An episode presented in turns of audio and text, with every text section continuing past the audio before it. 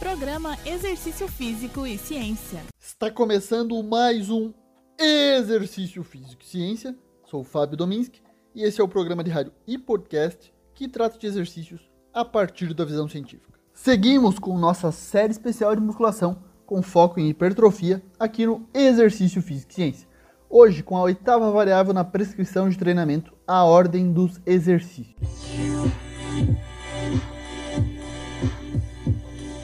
Pesquisadores têm realizado testes para verificar a influência da ordem dos exercícios, ou seja, quais são realizados primeiro e os impactos disso. As diretrizes atuais de treinamento de resistência prescrevem exercícios para grandes grupos musculares através de exercícios multiarticulares no início de um treino e a colocação de movimentos de músculos menores e por exercícios uniarticulares posteriormente.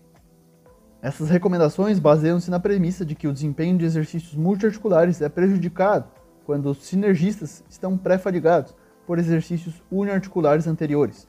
Um rápido exemplo é que a rosca direta possivelmente ca causaria fadiga no bíceps braquial, impedindo assim a capacidade de sobrecarregar um músculo grande dorsal durante a execução subsequente de uma puxada ou remada. A ordem dos exercícios é uma variável da prescrição de treinamento resistido que ajuda a dar maior ênfase aos grupos musculares, trabalhados primeiro no treinamento. Os exercícios realizados primeiramente em uma sessão de treinamento geralmente fadigam os músculos utilizados e podem interferir nos próximos exercícios, caso o músculo seja sinergista, ou seja, auxiliar dos próximos movimentos a serem trabalhados. Além disso, os exercícios realizados antes também possuem um desenvolvimento melhor da força muscular, o que pode resultar em maior volume de treinamento no longo prazo e, assim, consequentemente, influenciar no processo de hipertrofia muscular de maneira positiva. Em revisão sistemática com meta-análise publicada em 2020 no European Journal of Sport Science, Nunes e colaboradores analisaram 11 estudos de qualidade boa e excelente e demonstraram que a ordem parece ter grande influência sobre os ganhos em força, enquanto a hipertrofia parece não ser influenciada por essa variável, o que concorda com outro trabalho, o de Simão e colaboradores em 2010, em que os achados não indicaram diferença na ordem dos exercícios em relação à hipertrofia muscular. Porém, exercícios realizados primeiramente em uma sessão de treinamento podem empregar cargas maiores, aumentando o volume total e, consequentemente, levando a mais hipertrofia. Alguns estudos demonstraram efeitos na hipertrofia a partir da mudança na ordem dos exercícios.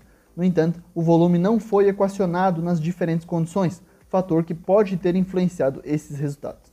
Já vimos no episódio 2 da série que a variável de volume é uma das, se não a principal, em relação ao objetivo de hipertrofia. Por exemplo, o estudo de Avelar e colaboradores em 2018 dividiu 36 jovens homens destreinados em dois grupos. O primeiro grupo realizou exercícios multiarticulares e monoarticulares na sequência. O segundo grupo realizou a ordem inversa.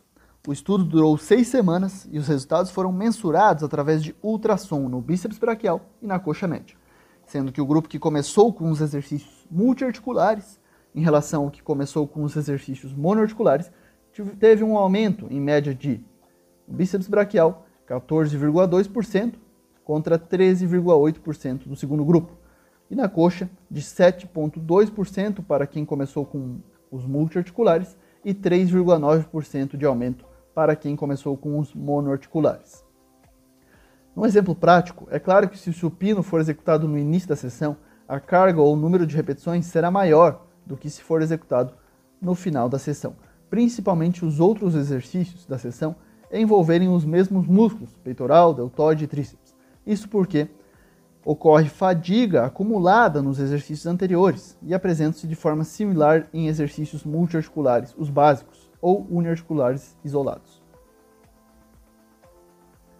Sem dúvida, os exercícios devem ser ordenados baseados na importância e prioridade ditadas pelos objetivos individuais do aluno. Na prática, quando o objetivo é hipertrofia, não existe uma regra em relação à ordem dos exercícios, ou seja, se o seu objetivo é otimizar a hipertrofia, esta pode ser alcançada independentemente da ordem dos exercícios. Para o desenvolvimento específico de força muscular, aí sim já pode ser diferente. A palavra-chave desse episódio é força, pois esse é o componente principal quando falamos em ordem dos exercícios, nosso tema de hoje. Insira essa palavra-chave em nosso formulário para gerar o seu certificado. O link está em meu Instagram, arroba Fábio e na descrição desse podcast. Esse foi o nono episódio de nossa série especial de musculação, com foco em hipertrofia, sobre a variável de ordem dos exercícios. Fique ligado no próximo e último episódio dessa série. Um abraço e até a próxima.